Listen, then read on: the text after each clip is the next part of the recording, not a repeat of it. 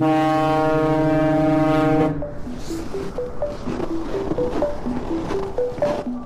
dünnem Eis. Der Polar-Podcast für Kinder. Aufwendigste Arktis-Expedition aller Zeiten startet. Eingefroren im Eis. Polarstern auf der Suche nach den Spuren des Klimawandels. Wow, das ist echt ein großer Moment für Stefan Schwarze. Er ist seit 33 Jahren Kapitän, doch so eine Reise, über die alle Medien berichten, hat auch er noch nicht gemacht. Er steht auf der Brücke von seinem Schiff, der Polarstern, und wird gleich das Zeichen zum Aufbruch geben. Jetzt werden ja nach und nach alle Leinen gelöst und der letzte Befehl ist dann tatsächlich alles los. Das ist das Letzte, was man sagt, alles los. Die letzten Leinen werden dann an Bord geholt und dann fängt man an, so ein Manöver zu fahren, um von der Pier abzulegen. Kapitän Stefan bricht zusammen mit einem Team von 100 Leuten, Crewmitglieder und WissenschaftlerInnen Richtung Arktis auf. Ein ganzes Jahr soll die Expedition mit dem Namen Mosaik dauern. Das Ziel? Sie wollen weit in die Arktis vorstoßen, den Klimawandel auch in der winterlichen Polarnacht erforschen. Denn keine Region der Erde wärmt sich so schnell auf wie die Arktis. Das Eis schmilzt.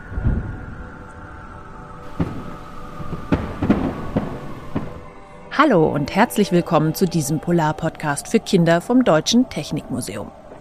Ich bin Anna und wir nehmen euch jetzt mit auf diese einzigartige Abenteuerreise in die Arktis. Das muss ja voll kalt sein. Und was ist, wenn man sich verletzt oder was erfriert? Was sie so halt für Sachen, also für Werkzeuge haben. Wo geht man aufs Klo? Wie das Essen war. Das Essen ist immer spannend. Ob sie dort Messungen vorgehen, ob sie da die Tiere beobachten oder ob sie da tauchen gehen und das Eis von unten beobachten. Gute Fragen, oder? Darf ich vorstellen, unser Kinder-Podcast-Team. Hallo, ich bin Jonathan, ich bin 14 Jahre alt. Hallo, ich bin Meta und ich bin 11 Jahre alt. Ich bin Friederike, ich bin 12 Jahre alt, ich komme aus Berlin. In fünf Podcast-Folgen nehmen wir euch mit auf den Forschungseisbrecher Polarstern und in die Arktis. Das ist Folge 1. Es geht los. Zehn Jahre hat's gedauert, um die Mosaikexpedition zu planen. Das macht das Alfred Wegener Institut in Bremerhaven, denn es ist spezialisiert auf Polar- und Meeresforschung. 140 Millionen Euro kostet die Expedition und Wissenschaftlerinnen und Wissenschaftler aus der ganzen Welt, aus über 30 Nationen, sind dabei. Sogar russische Eisbrecher und kanadische Buschpiloten kommen zum Einsatz. Wir können also ohne Übertreibung sagen, es ist die größte Forschungsexpedition aller Zeiten. Die war so lang geplant, da waren so große Ambitionen und Ziele hinter, ähm, dass man dann natürlich auch versucht, alles in seiner Macht Stehende zu geben. Stefanie Arndt ist eine der Wissenschaftlerinnen der Expedition. Es ist ein riesengroßer Traum in Erfüllung gegangen und ich habe diese, die Wichtigkeit auch äh, von diesem Moment gespürt und das war wirklich ein Gefühl, wir brechen jetzt für eine Expedition auf. Esther Horvath ist die Fotografin an Bord. Ihre Fotos aus der Arktis werden um die Welt gehen. Ich habe mich von meiner Familie verabschiedet mit den Worten, ähm, vielleicht sehen wir uns am, im April, vielleicht aber auch erst im Juli, weil mir einfach diese, diese Ungewissheit von einer solchen Expedition durchaus bewusst war und das wusste auch meine Familie. Es ist eine Reise ins Ungewisse. Ein Jahr lang will sich das Expeditionsteam mit dem Forschungsschiff einfrieren lassen in der Arktis. Im Winter kann es minus 40 Grad kalt werden. Eisstürme peitschen dann über das Eis und ein halbes Jahr geht die Sonne nicht auf. Das nennt man Polarnacht. Wie geht's einem, wenn es monatelang nicht mehr hell wird? Wie lebt es sich auf einem Schiff mitten in einer lebensfeindlichen Umgebung? Werden sich die Teilnehmerinnen und Teilnehmer verstehen? Werden sie es schaffen, in Eis und Schnee zu forschen und ihre Experimente durchzuführen? Und dann geht es los. Logbuch, 20. September 2019. Tag 1, Kilometer 0. Heute brechen wir endlich auf. Um 20.30 Uhr verlässt die Polarstern den Hafen von Tromsø. Tromsø liegt ganz im Norden von Norwegen und ist eine der nördlichsten Städte der Welt. Von hier startet die Polarstern ihre Fahrt ins arktische Meer. Das war eigentlich das erste Mal, dass es eine richtige Expedition war. Expedition vom, vom urtümlichen Begriff heißt, ich fahre los und ich weiß nicht, so richtig, wann ich zurückkomme. Da sind wir losgefahren, haben uns einfrieren lassen, aber ob es denn letztendlich klappt, wusste keiner. Stefan ist der Kapitän der Polarstern. Das Schiff kennt er gut. Mehrere Monate im Jahr ist er mit der Polarstern unterwegs in den Eismeeren. Aber diese Reise ist auch für ihn echt besonders. Was bedeutet es, Kapitän einer solchen Expedition zu sein? Das interessiert unseren Kinderreporter Federico. Ob er unter Druck stand bei der Expedition, weil das ist eine sehr, sehr große Verantwortung, äh, das Schiff zu navigieren. Die Verantwortung als Kapitän ist ganz eindeutig geregelt. Man hat die Overruling Authority. Ich habe das letzte Wort. Also alle können irgendwie diskutieren und es kann verschiedene Möglichkeiten geben, wie man mit irgendeiner Situation fertig wird. Und dann bin ich derjenige, der sagt, wie es gemacht wird. Und ich trage die letztendliche Verantwortung. Man hat, man hat neun Monate allerhöchste Verantwortung. So, wo du also jeden Tag irgendwie immer wieder neue Aufgaben gesetzt bekommst und irgendwo denkst, hm, ja, hoffentlich geht das jetzt irgendwo gut. Auch Biela König hat gemischte Gefühle, als es losgeht. Keine Angst, aber eine große Anspannung ist da. Ich habe das Schiff bestiegen mit, also einmal mit, mit Stolz natürlich, weil das ja klar war, dass es was ganz Besonderes ist, an dieser Jahrhundertexpedition teilzunehmen. Also erstmal war ich stolz, aber ich muss auch ganz klar sagen, ich war auch schon sehr gespannt, wie wir das alles so über die Bühne bringen würden. Und dadurch, dass es ja in dieser Dimension für alle neu war, waren natürlich auch echt noch viele Fragezeichen im Raum. Und ähm, somit war jetzt da nicht nur Vorfreude, sondern auch viel Skepsis meinerseits, ähm, wie das alles so werden würde. Biela ist die Sicherheitsexpertin dieser Expedition. Keine kennt die Gefahren, die da auf sie zukommen, besser. Anderthalb Jahre ist sie alle möglichen Risiken im Kopf durchgegangen. Gefahren auf der Scholle ähm, sind also A, erstmal die Temperatur, Eisbären etc. Dann ähm, brauchten sie viel Sicherheitsequipment für den Fall, dass sie zum Beispiel in das Eis einbrechen. Denn wir waren ja auf einer Scholle, die ungefähr 70 Zentimeter dick war, über 4400 Meter tief im Ozean. So. Und die Scholle, die kann natürlich brechen. Die Arktis ist kein Land, sondern ein zugefrorenes Meer. Und dorthin geht die Mosaikexpedition. Sie brechen im September auf, eigentlich viel zu spät im Jahr, denn der arktische Ozean ist bald kaum mehr befahrbar. Er friert zu, die Eisschollen sind dann so mächtig, das Packeis so dick, dass auch die Polarstern, einer der besten Eisbrecher der Welt, nicht mehr durchkommt. Aber das Forschungsschiff soll ja auch gar nicht durch das Eis brechen. Es soll direkt ins Eis fahren, dort einfrieren, sich festfrieren an einer Eisscholle, um mit ihr durch das Nordpolarmeer zu treiben, zu driften, wie das in der Fachsprache heißt. Es war dann ja die Mission, für ein Jahr durch die Arktis zu driften. Wir wussten im Grunde genommen gar nicht, was passiert. Wir wussten gar nicht, wie driften wir, weil es war halt einfach, wir haben uns ja komplett dem Meereis und der Natur am Ende des Tages wieder ausgeliefert. Der Plan ist es, mitten im arktischen Ozean in der Polarnacht zu überwintern. 1500 Kilometer entfernt von der nächsten Seenotrettungsstation. Unerreichbar für andere Schiffe, wenn sie im arktischen Winter nicht mehr durch das Eis brechen können. Kaum zu erreichen für die meisten Flugzeuge, die auf den Eisschollen nicht landen können. Und auch für Hubschrauber wird's schwierig, sie sind für so lange Strecken nicht gebaut. Das Schlimmste, was passieren kann, ist, dass zum Beispiel man, man lässt sich da einfrieren, es ist dunkel, rundherum, es kann kein Schiff mehr zu einem kommen und plötzlich bricht ein Brand aus. Das ist eigentlich das Schlimmste, was passieren kann. Und da überlegt man sich natürlich dann irgendwo, was machst du da, ne? So, ich meine, wir haben uns natürlich äh, Pläne überlegt, wie das Schiff zu evakuieren ist und auch, äh, auch Überlebenspläne haben wir uns natürlich im Vorfeld sehr genau überlegt. Biela aus dem Sicherheitsteam hat die Notfallpläne entwickelt. Es gibt ja Sicherheitsequipment auf dem Schiff, eben ganz, ganz viel, was man dann im Notfall vom Schiff runterbringt, um dann auf dem Eis oder auf dem Wasser zu überleben. Zelte, Isomatten, Schlafsäcke, Kocher, ähm, Wasserkanister, Treibstoff, um eben Eis zu schmelzen oder Schnee zu schmelzen, dann diese Seenotfallnahrung, diese Riegel, die man dann ist im, im Seenotfall und ach, die sind gar nicht so schlimm.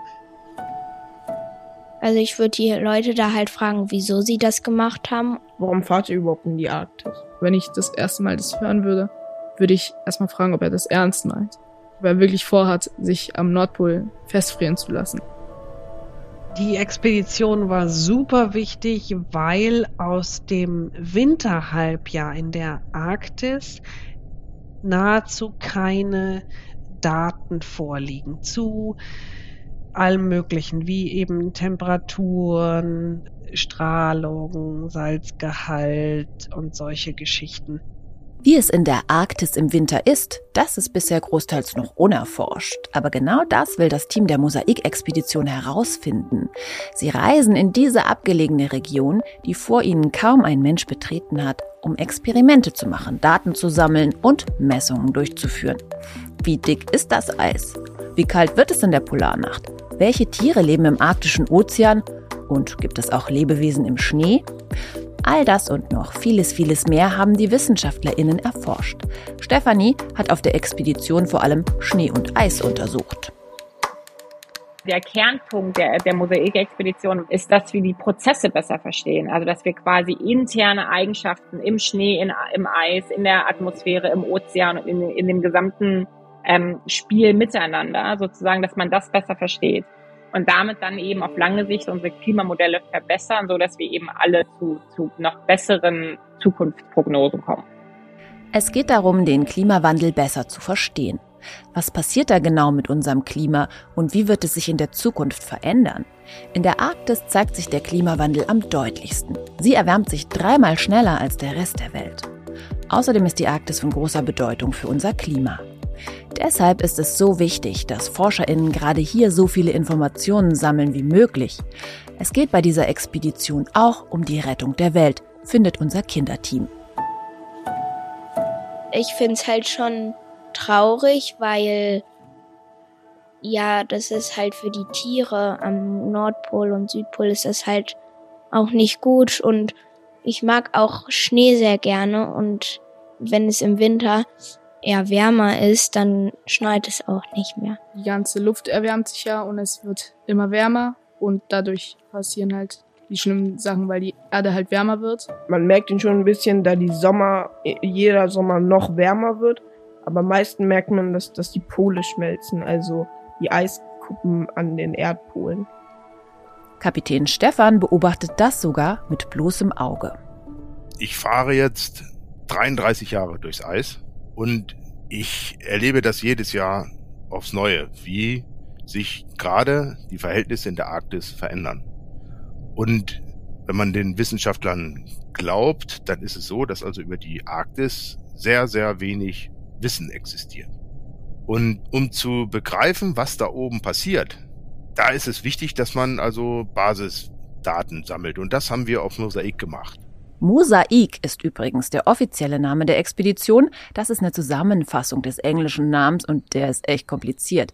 Multidisciplinary Drifting Observatory for the Study of Arctic Climate. Also jedes Mal, wenn ich in der arktischen Ozean reise oder in der Arktis reise, ich denke immer daran, ich fotografiere eine Landschaft, welche sich verschwindet und welche vielleicht in, in 20 Jahren nicht mehr so da ist. Es ist mir sehr bewusst, dass ich äh, historische Aufnahmen mache von einer Landschaft, welche sich verschwindet. Und deswegen, ich bin sehr dankbar, bei jeder Expedition dabei zu sein, dass ich diese historischen Momente mit Wissenschaftler, Wissenschaftlerinnen gemeinsam festhalte.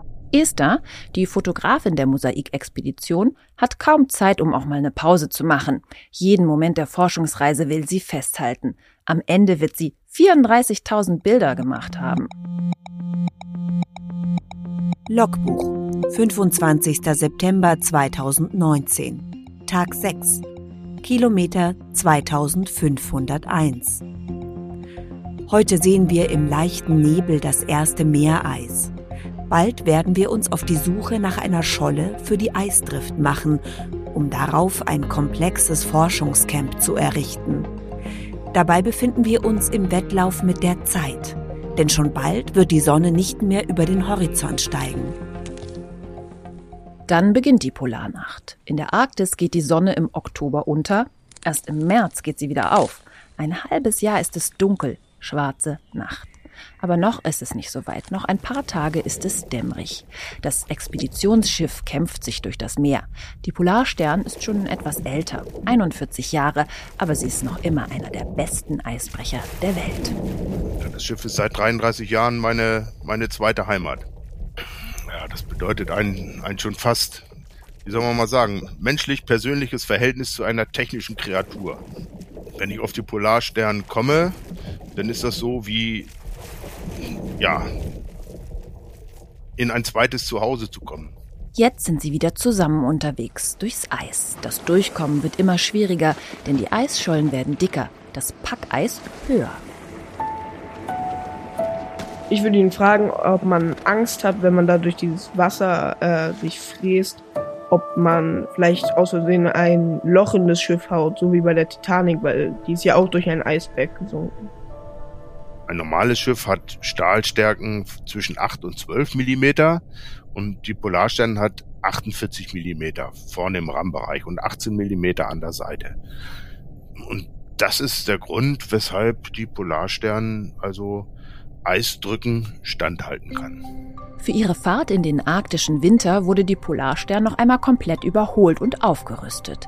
Sie hat eine neue Tankheizung bekommen und einen Kran, um Forschungsgeräte auf dem Eis abzuladen. Denn es hängt alles von der Polarstern ab. Sie ist Forschungszentrale und gleichzeitig Zuflucht und Zuhause. Im arktischen Winter, in der Dunkelheit der Polarnacht, bei bis zu minus 40 Grad, wenn die Stürme über Eisschollen fegen, überlebt keiner ohne Schutz oder Ausrüstung länger als einen Tag. Rettungsboote äh, hat ja jedes Schiff und Rettungsinseln. Und dann gibt es für Schiffe, die in Polargebieten fahren, nochmal zusätzliche Vorgaben, also noch mehr, was mitgenommen werden muss. Biela hat als Sicherheitsexpertin die Ausrüstung besorgt. Sie hat die ExpeditionsteilnehmerInnen auch ausgestattet mit einem speziellen Polaranzug. Was an dem so besonders ist, das erfahrt ihr in unserer dritten Folge, wenn es ums Forschen und Überleben im Eis geht. Die Polarstern hat sogar einen eigenen Hubschrauber mit an Bord. Insgesamt transportiert sie 500 Tonnen Fracht. Von riesigen Fahrzeugen wie Pistenraupen bis hin zum zerbrechlichen Hühnerei. Ja, wir haben mitgenommen 14.000 Eier. Das hört sich immer viel an, aber wenn man überlegt, dass wir jeden Tag Pfannkuchen, Eierspeisen anbieten, also Rührei, Spiegelei, der Bäcker braucht Eier. So von daher geht das geht so gut. Schiffskoch Sven Schnieder hört ihr da. Kaum einer ist so wichtig an Bord wie er, denn das kennt ihr sicher auch. Wenn's dunkel ist und euch kalt, habt ihr echt Hunger. Also je, je kälter das ist, desto mehr Treibstoff braucht der Mensch. Und dann ist es besser, wenn wir ein bisschen gehaltvoller kochen auch. Vielleicht auch ein bisschen fettiger, ein bisschen süßer. Also ein bisschen deftiger auch. Also die Leute essen dann einfach mehr. Sven hat ein halbes Jahr lang an einem Essensplan getüftelt und auch zwei Container mit Notrationen gepackt. Was würdet ihr mitnehmen auf so eine Expedition? Meta hat sich darüber auch Gedanken gemacht. Würde mein Handy mitnehmen, damit ich meine Eltern anrufen kann und meine Kuscheltiere und ganz viele Klamotten und ein paar Snacks, falls ich Hunger habe und es gerade kein Essen gibt. Und ganz viel warmen Tee in, der, in Thermoskannen. Ja, prima Idee. Den hat auch die Wissenschaftlerin Stefanie eingepackt. Was ich immer dabei habe, ist mein Tee. Dafür bin ich auch bekannt an Bord. Also ich habe immer, das ist gar kein besonderer Tee, das ist grüner Tee und das ist so eine Früchtetee-Mischung. Also äh, ich rauche sehr gerne Pfeife. Ich habe natürlich meine Lieblingspfeifen mitgenommen. Kapitän Stefan hat außerdem einen Glücksbringer mitgenommen. Jeder Seemann ist so ein bisschen abergläubig, ne? So, da hast du immer irgendwie so dein, was weiß ich, irgendwie so ein kleines Teil, wo du nun denkst, hier, da, das muss unbedingt dabei sein, musst du dreimal am Tag dran reiben und dann wird schon alles gut werden. Das ist so ein, so ein kleiner Eisbär, den aus Glas, den hat mal, mal meine Frau mir geschenkt, den habe ich natürlich mitgenommen. Ja, Biela, die Sicherheitsexpertin, hat immer ihr Taschenmesser und ihre Taschenlampe dabei. Das ist irgendwie so was, was ich ja schon seit Jahren immer irgendwie direkt neben der Koje habe, so damit, wenn eben Stromausfall ist und Alarm tönt, dass ich eben sofort weiß, wo ist Licht. Eingefroren im Eis wird das Forschungsteam auf sich allein gestellt sein. Da kommt es darauf an, dass sie alles Überlebenswichtige dabei haben und dass sie auch wissen, wie sie sich im Notfall verhalten sollen. Alle wurden intensiv vorbereitet und durchgecheckt. Wir müssen einen Medizincheck machen, dass wir halt wirklich gesund sind von Kopf bis Fuß. Wir werden im Bekleidungslager von Kopf bis Fuß eingekleidet, ähm, dass auch wirklich nichts friert. Wir müssen, wenn wir in die Arktis reisen und auf Meereis arbeiten, machen wir ein Eis, sogenanntes Eisbärenschutztraining, wo wir lernen, uns vor Eisbären zu schützen, also die, den Eisbär frühzeitig zu erkennen und uns dann auch mit einem Gewehr auf dem Eis ähm, selber verteidigen zu können, wenn es zum Äußersten kommt. Wir hatten dann tatsächlich äh, wenige Tage vor Abreise, ähm, dann in Tromsø nochmal eine Vorbereitung, wo es dann auch nochmal insgesamt, insgesamt um die Sicherheit auf dem Eis ging, sodass man halt sozusagen einmal so dieses Rundum hat, dass man eigentlich guten Gewissens und wirklich gut vorbereitet und sicher auf diese Expedition starten kann. In Sicherheits- und Überlebenstrainings haben sie gelernt, in dicken, kälteabweisenden Anzügen zu schwimmen, im Eis zu campen oder was zu tun ist, wenn es auf dem Schiff brennt. Die Trainings äh, vor Mosaik waren sehr anstrengend, sehr physisch, besonders die Feuerwehrtraining, wo wir, wir müssen uns ganz komplett anziehen, wie eine, wie eine Person in der äh, Feuerwehr, mit der kompletten Ausrüstung und wir, wir müssen das lernen, wie wir die verschiedenen Feuer löschen und auch wir müssen das lernen, wie retten wir Personen, die ohnmächtig sind. Also das war sehr, sehr anstrengend. In diesen ersten Wochen, bevor der arktische Ozean komplett zufriert, hat die Polarstern noch Begleitung. Der russische Eisbrecher Akademik Fedorov ist mit aufgebrochen, um die Expedition bei ihrer ersten großen Herausforderung zu unterstützen, die Suche nach einer Eisscholle.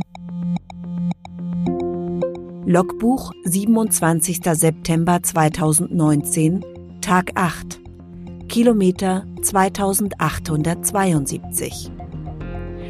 Rendezvous zwischen Polarstern und Akademik Fedorov. Heute sind die beiden Eisbrecher zum ersten Mal nach Expeditionsstart wieder aufeinander getroffen, mitten im Eis. Gemeinsam werden sie in Kürze die Suche nach einer geeigneten Eisscholle beginnen, an der die Polarstern festmachen kann. Die beiden robusten Helikopter der Akademik Fedorov werden dabei eine zentrale Rolle spielen. Ein Wettlauf gegen die Zeit beginnt. Es sollte eine, eine mehrjährige Scholle sein, ungefähr zwei Kilometer im Durchmesser, die stark genug war von, von der Eisdicke her, dass sie also eine mindestens einjähriges Treiben in dieser äh, Strömung übersteht. Und als wir dann ankamen an dem Punkt, wo unsere Drift beginnen sollte, haben wir festgestellt, dass es solche Schollen nicht mehr gibt. Es gibt in der Arktis tatsächlich kein altes Eis mehr. Es gibt nur noch einjähriges Eis, allerhöchstens vielleicht mal zweijähriges, aber äh, eigentlich ist das alles nur einjähriges Eis, weil die, bald die komplette Arktis taut ja auf. Sie haben nur noch wenige Tage, bevor die Polarnacht die Arktis in komplette Dunkelheit hüllt. Werden Sie eine Scholle finden, die dick genug ist, um darauf ein ganzes Forschungscamp aufzubauen? Das erfahrt ihr in unserer zweiten Folge auf der Suche nach der Superscholle. Diesen Podcast findet ihr auf allen gängigen Podcast-Plattformen und auf der Internetseite des Deutschen Technikmuseums. Am besten ihr abonniert uns direkt, um keine Folge zu verpassen. Auf dünnem Eis ist ein Podcast des Deutschen Technikmuseums mit freundlicher Unterstützung vom Alfred Wegener Institut. Dieser Podcast ist eine Produktion von Studio 3, Anna Bilger, Vanessa Löwel und Julia Riedhammer.